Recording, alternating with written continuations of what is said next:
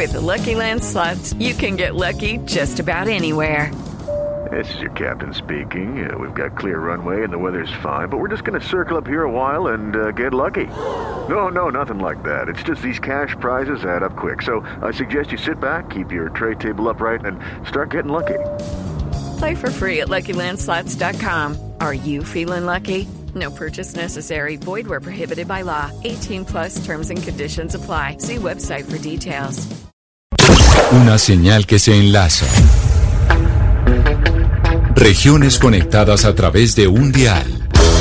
A partir de este momento, Oscar Montes, Ana Cristina Restrepo, Hugo Mario Palomar, Valeria Santos, Gonzalo Lázari, Rodrigo Pombo y Camila Zuluaga analizan y debaten el tema del día. El tema del día. Colombia está al aire.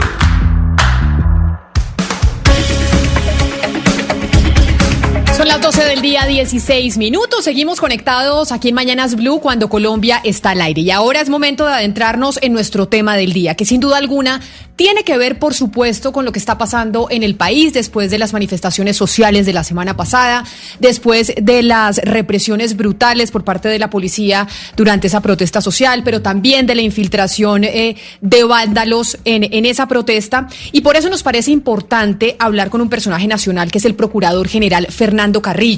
Pero además, doctor Pombo, porque antes de la pandemia, antes del que llegara el coronavirus, ya estábamos viendo protestas sociales alrededor del país. Y la Procuraduría inició una serie de mesas y de diálogo precisamente para escuchar qué es lo que tiene que decir la ciudadanía y cuáles son esas peticiones que hacen y por qué estaban saliendo a la calle.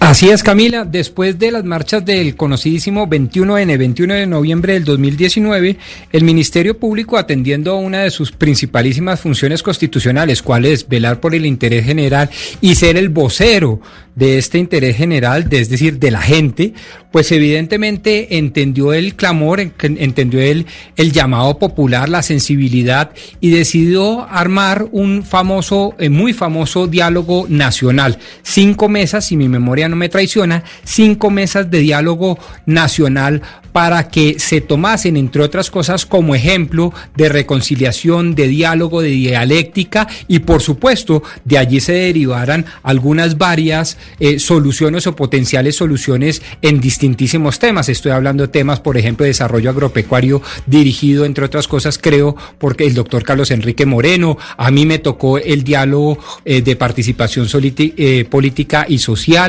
dirigido por el ex viceministro Aníbal Fernández de Soto, en fin, son cinco maravillosos temas eh, y, y, temáticas en torno a en cómo podemos hacer para que tramitemos y agendemos nuestras diferencias a través del diálogo. Para eso, entre otras cosas, está el Ministerio Público. Para eso está el liderazgo del señor Procurador Fernando Carrillo. Y creo, si mi memoria tampoco me traiciona, que los eh, resultados deberán darse a finales de este mes de septiembre.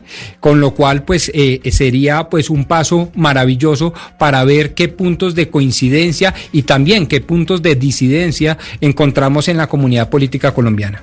Pues precisamente hoy tenemos invitado para nuestro tema central al procurador Fernando Carrillo. Ya mucha gente está planteando preguntas a través del 301-764-4108, que es nuestra línea de WhatsApp. Ahí si quieren enviarle alguna comunicación al procurador, los estaremos leyendo. Procurador Carrillo, mil gracias por atendernos. Bienvenido a Mañanas Blue. Muy buenas tardes, Camila. Entiendo que quien está ahí es Rodrigo Pombo también, sí. Correcto, el doctor sí, señor, Pombo muy buenas tardes, señor procurador. Hola, doctor Rodrigo, qué gusto. ¿Cómo están ustedes?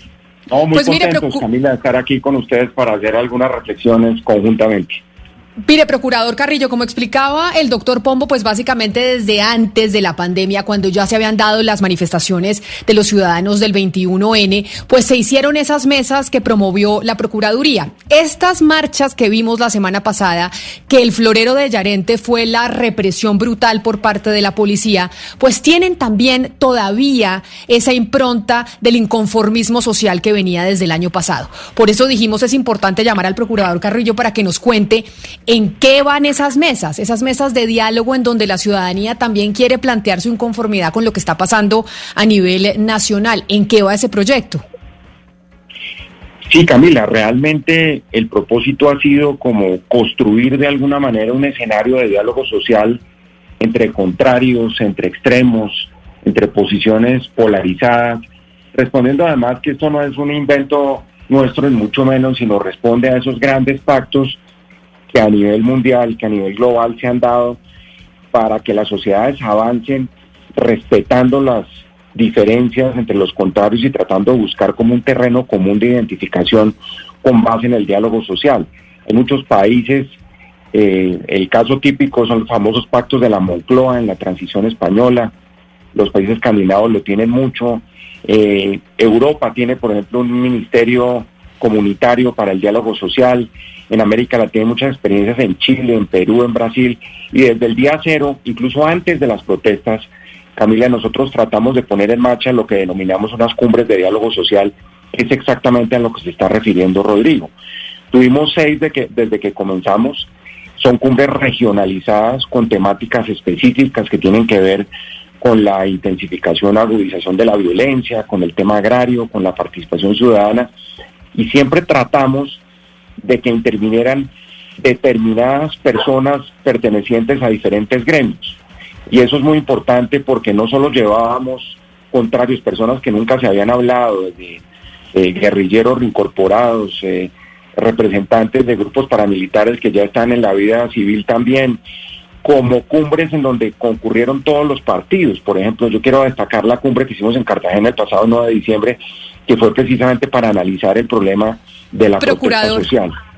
Procurador, le quiero leer un mensaje de un oyente que nos está escuchando que se llama Camilo, Cifuentes y dice lo siguiente, porque eso pueden pensar eh, muchos ciudadanos, que esas mesas son para votar corriente y engañar a la gente, que de ahí no sale absolutamente nada, que eso solo sirve para funcionarios que buscan darse prensa y llegar a cargos políticos. ¿Qué sale de esas mesas y por qué sí son importantes? Porque eso es lo que pues el señor Cifuentes está acá diciendo apenas nos está escuchando.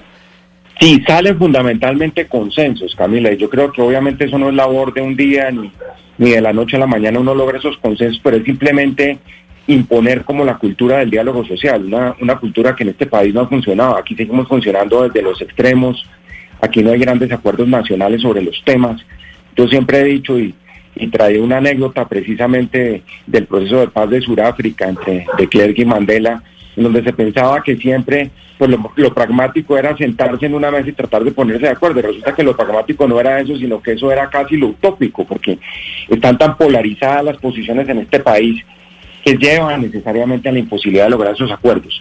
Y realmente logramos varias declaraciones en relación, por ejemplo, con el rechazo a la violencia, con la necesidad de respetar el derecho a la vida, algo tan elemental para una sociedad desarrollada que en el caso nuestro pues no se da simplemente porque nos seguimos matando todos los días.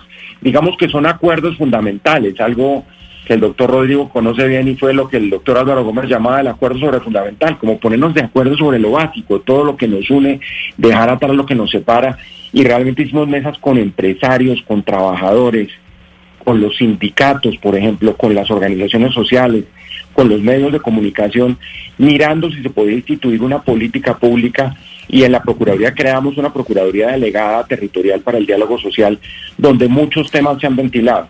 Realmente el resultado se va a ver, como lo decía Rodrigo, en la próxima cumbre que va a ser en octubre, en donde escogimos cinco temas, en uno de ellos ha participado Rodrigo, los temas de reforma rural, intensificación de la violencia, participación ciudadana, protección social, reconocimiento y diversidad, porque yo creo que la pandemia sí nos cambió las coordenadas y está cambiando los arreglos institucionales de este país. Y yo creo que hay que buscar esos acuerdos. Uno no puede pensar, Camila, que no va a salir de esta simplemente con una visión unilateral o con una imposición jerarquizada desde Bogotá o desde el alto gobierno, sino que necesita muchísimo diálogo. Y hablemos, por ejemplo, de temas como la protección social o la reforma rural que nunca se ha hecho. Y estamos avanzando en esos documentos para llegar a esa cumbre de octubre que sería como la conclusión de todo lo que hemos hecho en las seis cumbres anteriores. Procurador, lo cierto es que mientras avanza este importante diálogo social, pues está incendiando el país otra vez. Y ustedes en la Procuraduría como Ministerio Público también tienen, pues digamos, eh, el deber de velar por el respeto de los derechos de todos los ciudadanos y de sus garantías, pues constitucionales. Usted, en aras un poco de averiguar qué fue lo que ocurrió eh, la semana pasada le envió al ministro de Defensa, Carlos Holmes Trujillo, una carta para que respondiera qué fue lo que pasó y le elevó bastantes preguntas, sobre todo cuál fue eh, el actuar de la policía en las protestas que se vieron el miércoles. Quiero saber si el Ministerio de Defensa le respondió esta carta y qué le responden a usted, procurador, sobre el actuar de la policía. Sí, la carta de respuesta la recibimos el viernes en la tarde. Yo quiero resaltar sobre todo que, esto se tradujo, eh, estas cumbres de diálogo, y perdóname que termita, termina muy brevemente con eso, con un diálogo directo que tuvimos, por ejemplo, entre los estudiantes que estaban marchando en noviembre, el ESMAD de la policía y la comandancia de la policía encargada del orden público en las protestas y en las manifestaciones. Y ahí hubo unos protocolos de actuación que redujeron tremendamente la violencia de las últimas marchas. Después vino la pandemia y pues ya saben todos en lo que quedamos. Nuestra gran preocupación a qué obedece, que yo estoy en este momento a cargo de una investigación que tiene que ver con la muerte de un ciudadano en donde presuntamente hubo un abuso eh, a nivel de brutalidad policial y que tiene que derivar en la responsabilización de unos miembros de la fuerza pública. Y eso supone pues un estudio muy profundo de lo que sucedió. Eh, y de lo que sucedió además en ese caso y de lo que sucedió con la reacción que fue igualmente desproporcionada, que supuestamente bajo la bajo la manta de la indignación ciudadana, pues vimos unos desmanes en donde seguramente, como lo ha afirmado el gobierno, y eso lo ha venido sosteniendo desde las marchas del, del 21 de noviembre, pues hubo eh, criminales, hubo crimen organizado, hubo anarquistas, hubo un cóctel de un poco de lo que ha llamado el gobierno terrorismo de carácter urbano. Y entonces el tema es mirar si realmente la policía respetó los protocolos internacionales, que es lo que me contesta un poco el, el ministro en la carta, diciendo que hay una cantidad de convenciones internacionales, protocolos, circulares, que están vigentes como la educación en derechos humanos, pero la gran pregunta que uno se hace es si eso en la práctica está funcionando o no y qué fue lo que sucedió, si alguien dio alguna orden, eso no fue respondido. Ayer el comandante. Es decir, procurador, el, el, ministro, el ministro le respondió citándole una cantidad de protocolos y le respondió, digamos, pues muy prontamente sin haber hecho una investigación exhaustiva de lo que ocurrió, saliéndole un poco al paso a su pregunta.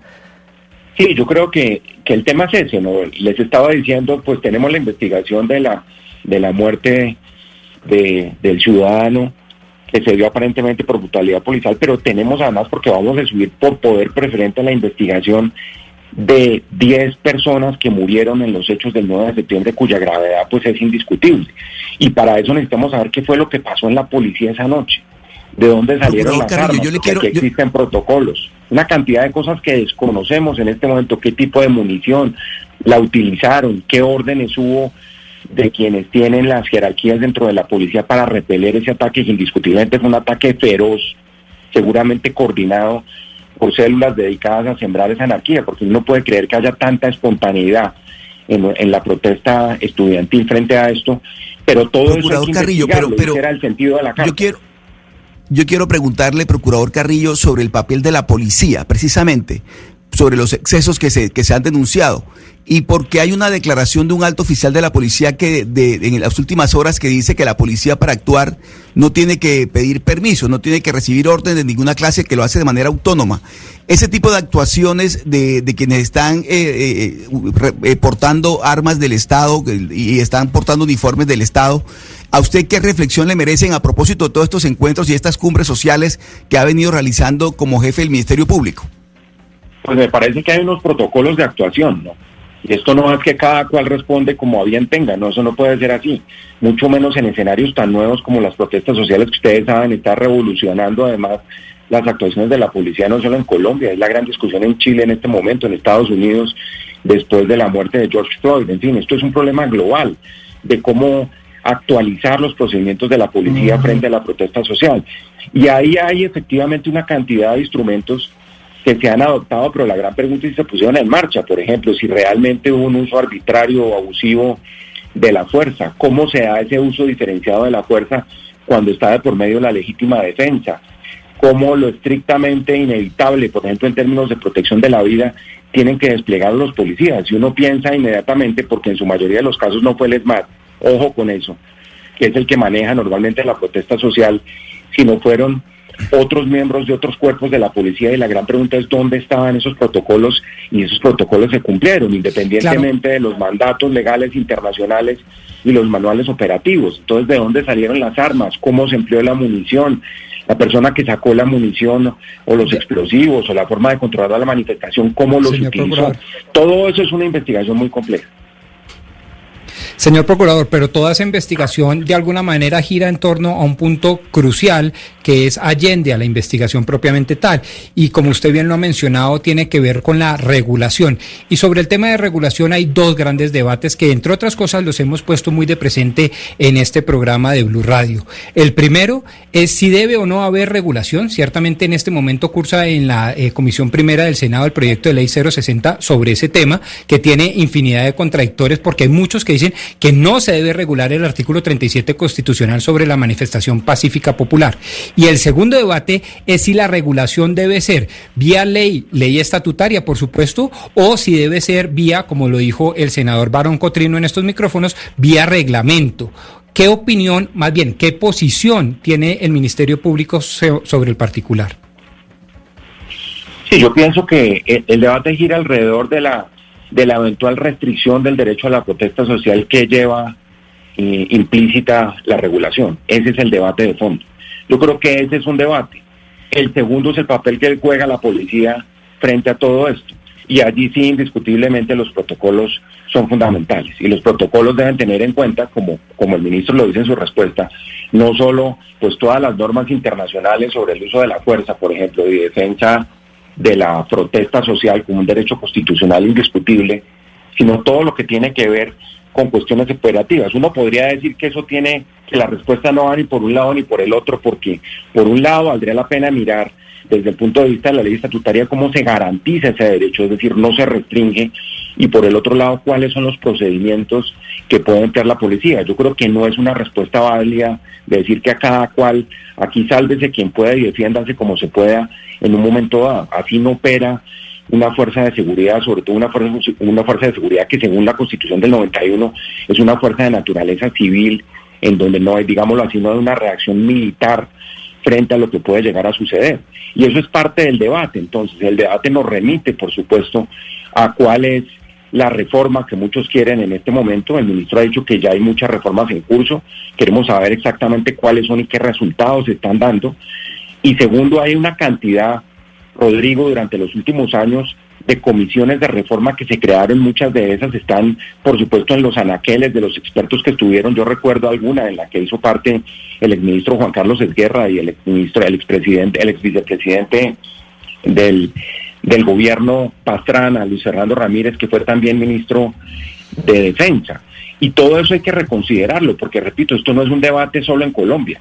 Estamos abocados a a unas formas de, estallido social, teniendo en cuenta además una gran cantidad de factores, es que el estallido social de noviembre aparece alimentado por todo lo que representa hoy en día, pues lo han dicho los economistas, más de 7 millones de desempleados, por la falta de oportunidades para la juventud, en fin, tantos factores que digamos son de carácter objetivo, que tienen que llevar a que esto lamentablemente parece que va a ser la regla general de aquí en adelante. La clave es sacar la violencia de ahí, sacar a los vándalos, sacar al crimen organizado y yo creo que ahí, si el gobierno lo viene sosteniendo, nos tiene que contar de, de noviembre del año pasado a ahora dónde van esas investigaciones, porque realmente la clave acá es que esto no se repita y que existan unos mecanismos preventivos de la policía para hacerlo. Pero, procurador Carrillo, la alcaldesa de Bogotá, Claudia López, que usted no es ajeno, pues eh, está enfrentada o hemos visto este enfrentamiento entre el presidente y la alcaldesa de Bogotá, Claudia López, le, hizo un llamado a usted como procurador y le hizo un llamado al presidente para que lideraran esta reforma a la policía. Ella dijo, tienen que estar estos dos eh, funcionarios al frente de esa gran reforma a la policía.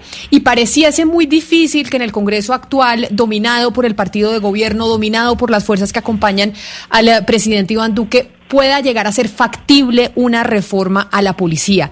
¿Usted lo ve así o no? ¿Sí cree que se puede adelantar una reforma que se está pidiendo hoy a gritos o eso no lo vamos a poder ver en estos dos años que quedan de Congreso? Sí, pues Camila, independientemente de esa visión pragmática de lo que puede ser una coalición de gobierno que se oponga a esto, yo creo que hay que intentar poner ese tema sobre la mesa y me parece que aquí hay que convocar a las fuerzas políticas, a las fuerzas sociales, a la policía, por supuesto, a ver qué tipo de rectificaciones hay que hacer. Lo único que no podemos hacer es meter la cabeza y decir que aquí no pasó absolutamente nada y que los procedimientos están perfectos y que de aquí en adelante seguimos funcionando tal cual lo veníamos haciendo en el pasado. Yo creo que esa es la única actitud que no es válida. Y por eso nosotros estamos pensando en, en convocar una mesa para examinar eso como lo hicimos además, y lo resalto con el ESMAD y con la policía y los estudiantes al otro lado de la mesa después de las primeras protestas que fueron tan violentas a partir del 21 de noviembre. Y después se logró un poco bajar la intensidad de eso y participaron funcionarios de la Procuraduría, de la Defensoría, que hacían una especie de cerco en esas manifestaciones y fue mucho lo que se logró. Que yo creo que en este momento el tema es que aquí no puede haber una muerte más por cuenta de esto. Es que, eh, como se ha dicho, ya es un lugar común, pues responderle a la brutalidad policial con la brutalidad del vandalismo y destruyendo además infraestructura en donde indiscutiblemente hubo manos criminales, porque uno examina, por ejemplo, mm. lo que pasó en Chile cuando destrozaron el, el metro de Santiago y lo que pasó acá con los buses de Transmilenio en esa noche nefanda del 9 de septiembre, y aquí hubo organizaciones criminales detrás de todo eso, pero eso hay que investigarlo. Y en el caso de la protesta social, pues quienes lo están haciendo legítimamente y sin violencia, pues van a poder ejercer ese derecho constitucional. Pero ahí está la línea, precisamente entre lo uno y lo otro. Por eso, procurador, pero entonces, ¿cuál es la policía que necesita Colombia? Porque algunos dicen que es una policía, la actual, más militar que cívica y urbana, y lo que vemos es que la policía está enfrentando a unas estructuras criminales, terroristas, según dice el gobierno, que se mezclan con la legítima protesta social. Sí, los orígenes de la policía, yo creo que eso es claro, y les cuento, hay mucha literatura de, por ejemplo, por qué la policía terminó el Ministerio de Defensa y con los famosos antecedentes de los chulavitas, etcétera, que se dieron cuando la policía dependía del Ministerio del Interior y la policía simplemente respetaba las divisas de los partidos liberal o conservador. Ese es un antecedente que está ahí, que llevó muchas veces a una discusión, yo la recuerdo mucho en la Asamblea Nacional Constituyente, que llevó a que la policía no dependiera del Ministerio del Interior. Además lo digo con todo respeto, yo fui ministro del Interior y el Ministerio del Interior es un, es un tigre de papel que tiene pies de barro además. Es una institución que hay que fortalecer en un momento dado, que difícilmente lleva la vocería del gobierno en el Congreso de la República, que tiene una, una presencia muy débil frente a los territorios y que por supuesto en materia de orden público pues es muy poco lo que controla sencillamente porque no tiene ningún tipo de jerarquía sobre las decisiones que se tomen. Muchos países de la región, por ejemplo, están tomando la alternativa de crear unos ministerios de seguridad. De hecho, hay siete países de América Latina que lo han hecho. Y en uno de esos famosos documentos que yo les comentaba de, de reforma de la policía, incluso se hablaba de una transición de una policía sacándola del Ministerio de Defensa, pasándola a un viceministerio de Seguridad que en principio estaba en el Ministerio de Defensa y después terminaba completamente en manos de un civil. La constitución del 91 y particularmente las medidas que se tomaron en ese año llevaron, por ejemplo, por primera vez al primer ministro de Defensa Civil y eso es importante tenerlo en cuenta por el régimen de responsabilidad que eso implicaba.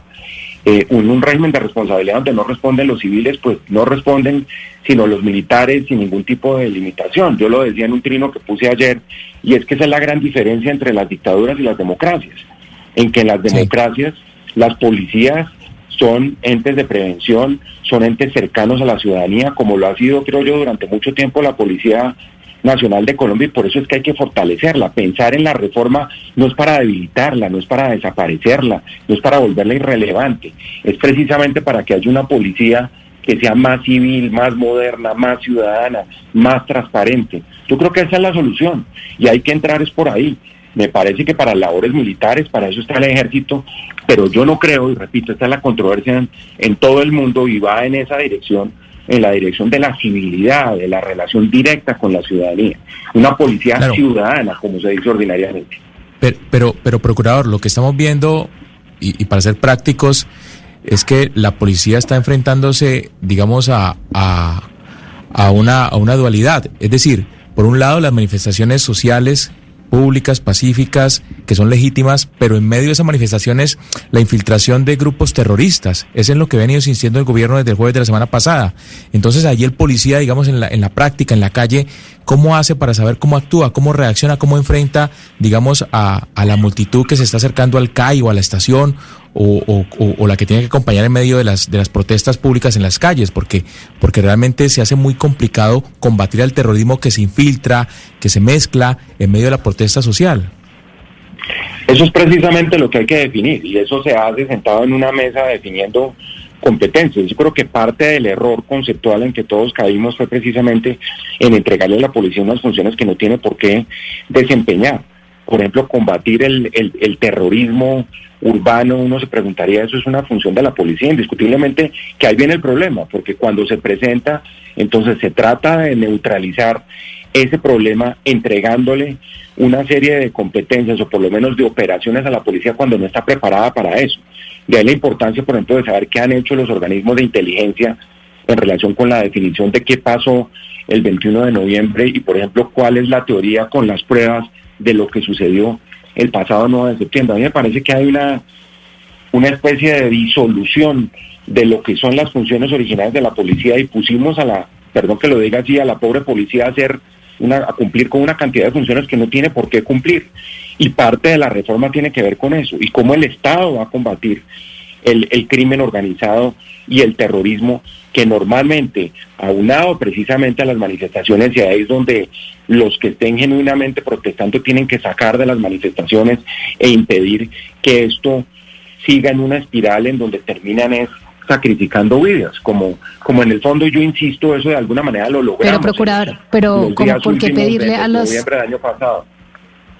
¿Por qué pedirle a los que están, eh, digamos, protestando pacíficamente que sean ellos los responsables de sacar a los vándalos? Digamos que esta no, es la responsabilidad de ellos.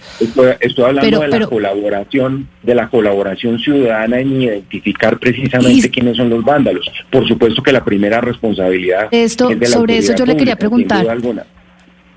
Sobre estos vándalos que le preguntaba mi compañero Hugo Mario desde Cali, y son estos grupos armados organizados que según el gobierno nacional pues están detrás de las protestas. Desde el 21N, desde el año pasado, estamos escuchando esta narrativa o esta denuncia del gobierno nacional diciendo es que aquí lo que hay son unos vándalos infiltrados del ELN, de las disidencias de las FARC, detrás de estas protestas. Pero nosotros hace poquito eh, entrevistamos a un consultor de cifras y conceptos que presentaron una investigación que se llama Persiguiendo Fantasmas. En esta investigación salió a relucir que todo el pánico y las razones por las que decretaron el toque de queda fueron como eh, razones que, que, que, estaban basadas en información falsa por supuestos desbordamientos de orden público que no hubo. Y dicen que no hay un solo judicializado por vandalismo desde el 21N. Entonces uno no entiende si ustedes y el, y el gobierno sabe que hay vandalismo y hay personas porque no hay ni un solo judicializado. ¿Qué es lo que está pasando?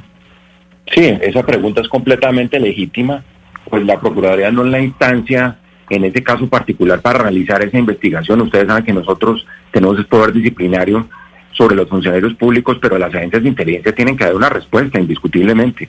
Eso, lo, lo que usted está diciendo es completamente cierto. Entonces tenemos que clarificar qué es lo que ha venido sucediendo en Colombia y qué va a seguir pasando, que es lo más triste, es que resulta que esto no se solucionó con que se calmaron los ánimos medianamente en las últimas 72 horas. Es que esto va a seguir. Y la gran pregunta es cuáles son los protocolos de prevención y cómo se va a desmantelar esas organizaciones criminales si es que ellas son las que están generando el vandalismo, que es un poco la misma teoría de los líderes sociales. Y el gobierno dice, pues esto es crimen organizado y narcotráfico, pues hay que desmontar esas estructuras. Y esa es una labor que tiene que hacer, por supuesto, la Fiscalía y la Justicia Penal.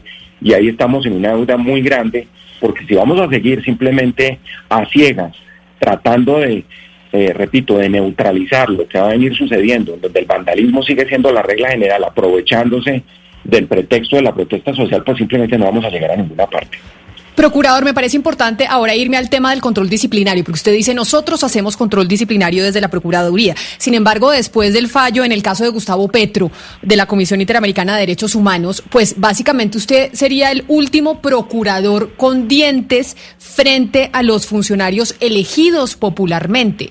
¿Eso va a ser así? O sea, es decir, la Procuraduría quedó básicamente como convidada de piedra frente a los funcionarios elegidos popularmente, o sea, entiéndase, alcaldes, gobernadores, congresistas, diputados, presidente, etcétera, etcétera. Muchas gracias por la pregunta, Camila, porque yo creo que es fundamental eso clarificarlo. En primer lugar, hay que interpretar bien cuál fue la sentencia de la Corte. Y lo que dijo la Corte Interamericana es que se va a disponer de un año eh, durante el cual se van a hacer unos ajustes normativos.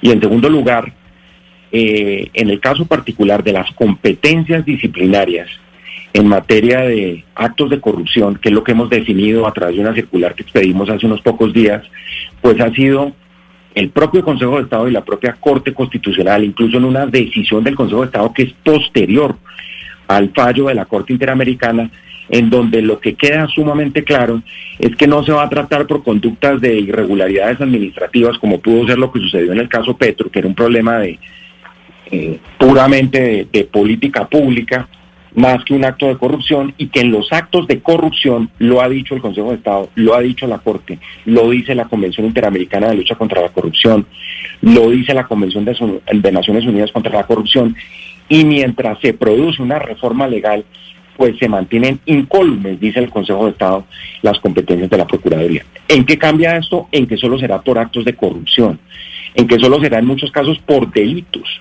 Por ejemplo, les cuento, en, el caso de, conductas irregulares en materia de COVID ahora en esta época, de contratación irregular, nosotros, y lo hicimos durante los últimos días, por actos de corrupción, hemos seguido suspendiendo, porque tenemos esa potestad y porque además, repito, esto cambia en la medida en que termine el año, el plazo razonable que nos dio la Corte Interamericana para hacer las reformas de carácter normativo. Uno no puede pensar entonces que la lucha contra la corrupción pues quedó prácticamente manca de aquí en adelante y así lo hemos hecho en una circular que expedimos en estos días para que haya claridad en el caso de los operadores disciplinarios.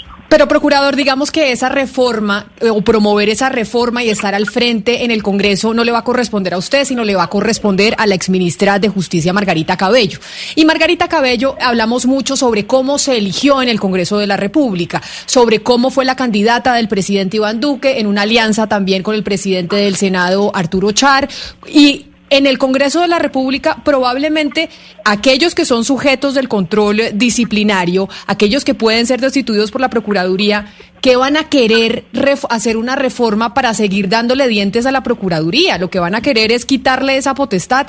Y pues no quiero decir que la doctora Margarita Cabella, Cabello pues no vaya a cumplir bien su papel, pero como fue elegida en ese acuerdo, pues parece muy difícil que ese proyecto que se va a adelantar en el Congreso, tal vez el otro año, pues vaya a ser exitoso para la entidad que usted hoy preside. Sí, lamentablemente eh, así son las cosas, Camila. Yo lo que creo es que la doctora Margarita Cabello tiene que tener claridad sobre eso. De otro modo, la Procuraduría va a pasar a la irrelevancia. Me parece a mí que mi deber, además como procurador, me faltan 123 días todavía, es seguir adelante con las herramientas de lucha contra la corrupción. Me parece que eso ha sido importante, el porcentaje de sanciones que hemos eh, puesto en el caso de, actos de corrupción es notable y vamos a seguir y, cumpliremos con el año que nos ha dado la, la Corte Interamericana. Nosotros con la Agencia de Defensa del Estado hemos además convenido que vamos a no solo a presentar un proyecto de ley en el Congreso, que yo no sé qué suerte vaya a tener, porque lo que usted dice es absolutamente cierto. A lo mejor al Congreso no le interesa ningún tipo de, determinación para mantener las competencias de la Procuraduría, pero sería lamentable que una institución que cumple 190 años, Camila, que fue salió de la mente del Libertador, porque uno habla de los organismos de control y la Contraloría va a cumplir 100 años y, la Fiscalía nació en la Constituyente. Yo fui el, el ponente de la, de la Fiscalía General de la Nación en la Constituyente, va a ser 30 años. Pero es que estamos hablando de una institución que además es un parámetro, es un faro de moralidad pública y que ha cumplido una labor importante, independientemente de los excesos que en algún momento se hayan cometido. Luego yo creo que ella tiene necesariamente que reflexionar sobre eso y yo estoy seguro que va, tiene que dar esa batalla. Vamos a ver qué pasa en el Congreso, pero a eso, a eso lo que queda es simplemente que se demora un año más, tiene el plazo razonable y esperemos a ver qué pasa con la Procuraduría en el. Procurador, pero ¿qué ocurriría, por ejemplo, con las eh, procuradurías provinciales, con ese, con ese cambio eh, en la Procuraduría? Porque es que, digamos, aquí hay procesos muy importantes que han sido acompañados por la Procuraduría Provincial. Le doy un ejemplo, por ejemplo, eh, por ejemplo, lo que está sucediendo con las investigaciones de la JEP en Hidroituango. Eso ha sido seguido de cerca por la Procuraduría Provincial. Entonces, ¿qué tipo de cambios se esperarían o cómo confiar en que, en que van a seguir los procesos? Sí, lo que es lamentable es pensar que los, los electos popularmente, insisto, subrayo y, y de manera alguna reitero, que en actos de corrupción sigue hasta que cambie la norma según la Corte Interamericana. Pero de otro modo, pues quedaría esto en manos de, de, funcionarios de segundo nivel, no de funcionarios con elección popular. Y eso sería muy triste, eso sería lamentable, eso sería indiscutiblemente una mutilación pues de lo que es el poder disciplinario. Eh, la, limitación pues no implica necesariamente que sigamos con la función preventiva. La función preventiva es importante, como la función de intervención. Ustedes saben que buena parte de las situaciones que nosotros hemos vivido en relación con la corrupción ha sido, por ejemplo, acciones populares que interpuso la Procuraduría por la moralidad y por la por el patrimonio público, en fin, una cantidad de funciones que son importantes, pero lo que es triste es que haya quedado en impunidad o que llegue a quedar en impunidad una serie de situaciones de conductas de funcionarios de elección popular que vayan a quedar completamente impunes, porque no todas las actitudes además van a estar en manos de la justicia penal y ustedes saben el nivel de congestión que tiene la justicia penal. Entonces yo creo que sí sería un gran revés para la Procuraduría General que se perdiera una competencia tan importante, sometida, ya lo he dicho, a la, a la Convención Interamericana, que es la que permite el principio de subsidiariedad que se combata la corrupción también con los escenarios de elección popular. Usted ha dicho que le quedan todavía muchos días y seguirá haciendo su trabajo porque usted se va hasta enero, pero ¿no es un poquito incómodo que usted ya tenga reemplazo? ¿Y cómo es el tema de la maniobra dentro de la institución, que obviamente es un monstruo gigante, la Procuraduría, pues sabiendo que ya, ya se sabe quién lo va a suceder? Sí, yo nunca entendí, Camila, la verdad. Yo nunca entendí por qué hubiera tanto afán para, para elegir a mi sucesor. Eso no tiene antecedentes. ¿eh? Hace cuatro años yo apenas estaba recibiendo el aval del Consejo de Estado y tuvimos más de un mes y medio, casi dos meses de deliberación de cara a la ciudadanía. Aquí hubo como un gran afán de que no hubiera deliberación, de que se acordaran unos acuerdos políticos apresurados, creo yo. Pero bueno, eso ya es un hecho cumplido. Acá lo importante es que nosotros tenemos que acelerar todos los procesos cumpliendo las garantías procesales y salir adelante. Aquí hasta el 16 de enero a medianoche yo voy a ser el procurador. Eh, yo he hablado con la, con la procuradora que ha sido electa por el Congreso de la República y ella me ha dicho que ella no va a interferir el papel de la Procuraduría hasta que asuma esa función y yo le creo y yo le respeto y le agradezco mucho eso porque yo tengo que terminar pues con mi función en todos sentidos, ¿no? Acuérdense que no es solo lo preventivo, lo disciplinario, sino la intervención en lo judicial. Es que el privilegio tiene la gran, la Procuraduría tiene el gran privilegio de intervenir en todos los procesos judiciales de este país. Entonces hay mucho por hacer y yo espero que aquí no tiene que haber interferencia por la nueva procuradora, porque ya lo ha dicho, lo digo en un comunicado de prensa, y que independientemente para quienes crecieron en la teoría de que a mí me dejaban un poco manco por tener sucesor, pues están bastante equivocados porque vamos a seguir hasta el último momento.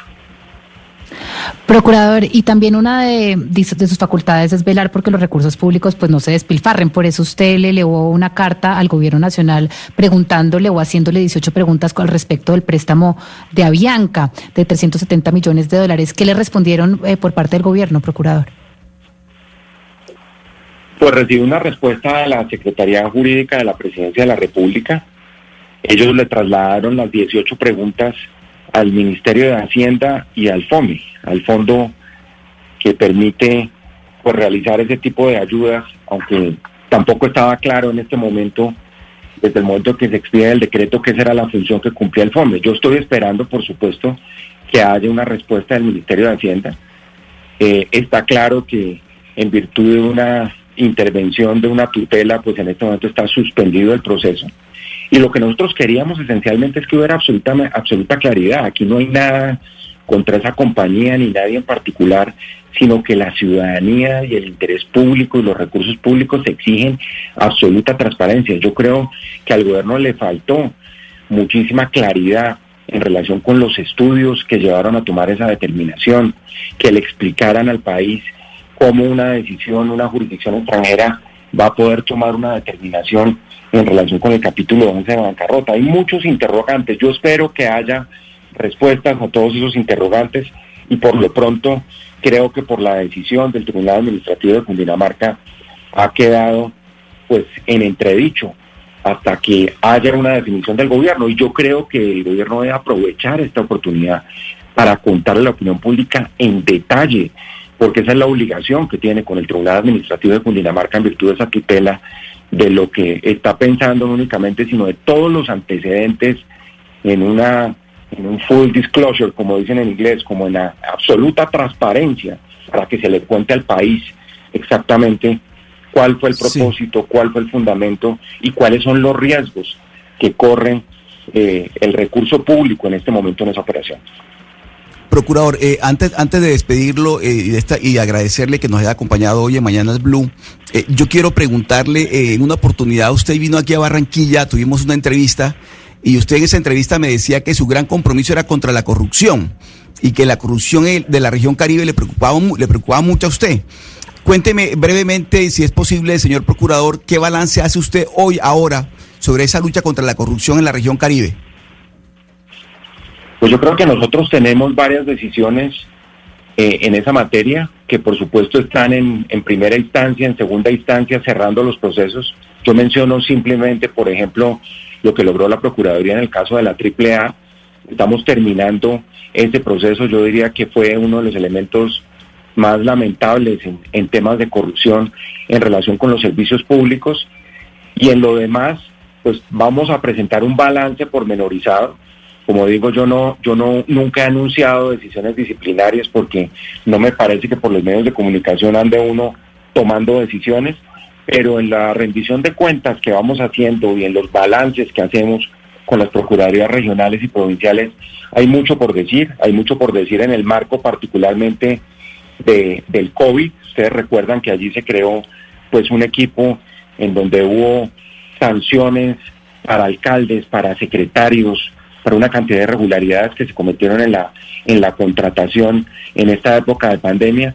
Y en la misma forma lo que importa es que podamos cerrar esas investigaciones. Mi propósito en este momento, y estamos con toda la fuerza con los procuradores delegados y con los procuradores regionales y provinciales, de cerrar en un balance lo que va a ser además por regiones, porque vamos a hacer una rendición de cuentas regionales, vamos a comenzar con la región Caribe y obviamente departamento por departamento contando cuáles son los resultados de estos cuatro años en el mes de noviembre y lo haremos pues en función de todo lo que se ha logrado, en función preventiva, evitando el daño y la vulneración de derechos, imponiendo sanciones e insisto también en ejercicio de la función de intervención judicial que tiene la Procuraduría General de la Nación.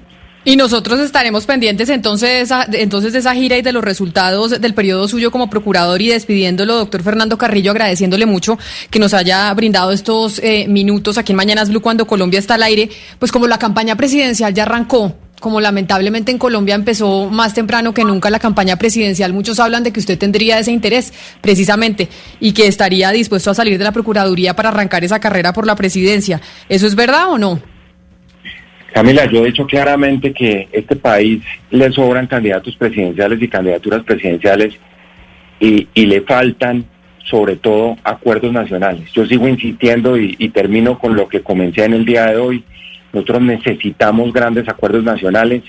El gobierno tiene una oportunidad histórica de convocar a las fuerzas políticas, a las fuerzas sociales, a ver si logramos algunos consensos.